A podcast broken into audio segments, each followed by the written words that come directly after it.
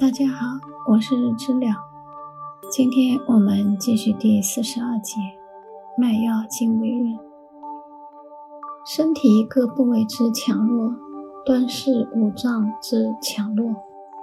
一头部为人精神与智慧所在，如人呈现头歪、双目无神、静止不动，此为精神将去矣，非死即迟。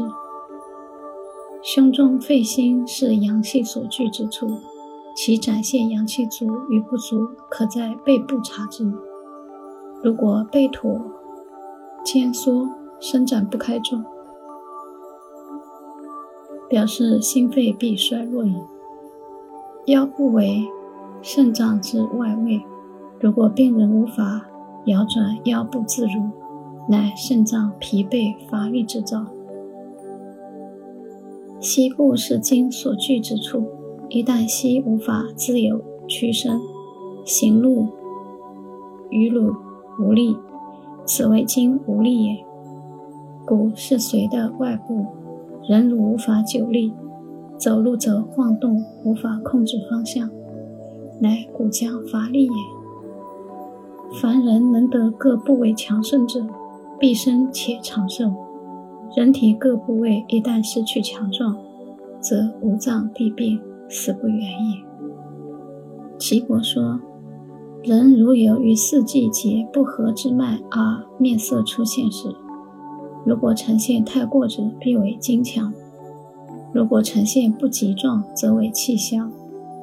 正常时为稍有过强壮而无不足状，此为精，代表健康。如果病人血虚时，因出现不足之色，凡见有余之色，则必以大损矣。一旦人体中阴阳不容，互相抗争相隔时，此为死兆。皇帝问：“脉依四季不同而产生变化，如何说明呢？如何测知病之所在呢？又如何查知病是由内而起的呢？如何知道病是由外而入的呢？都将此五问题一起告诉我，可以吗？”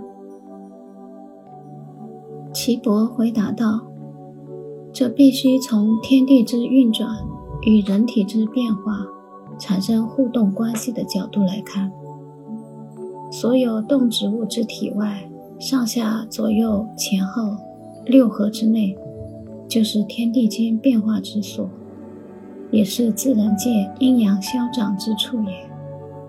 天地间在春季时会呈现暖和之气候，夏季时会很炎热，秋季时会有肃杀之感。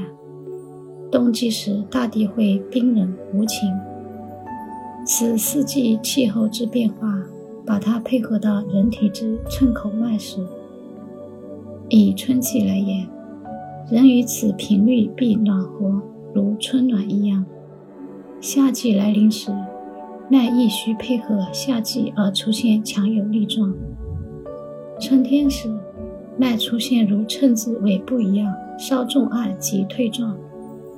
冬天时，脉必须像沉河底之石一样沉，这是正常的状态。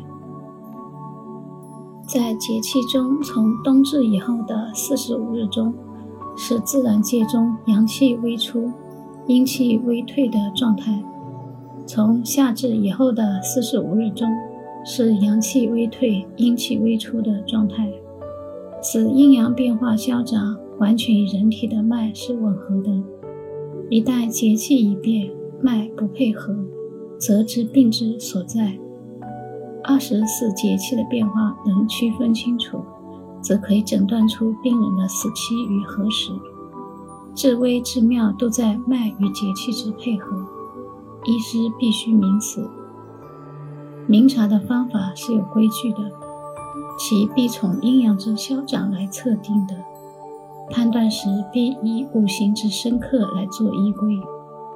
凡脉能符合四季时节之变化而变化，必为一健康长寿之人。好，感谢收听，我们很快再见。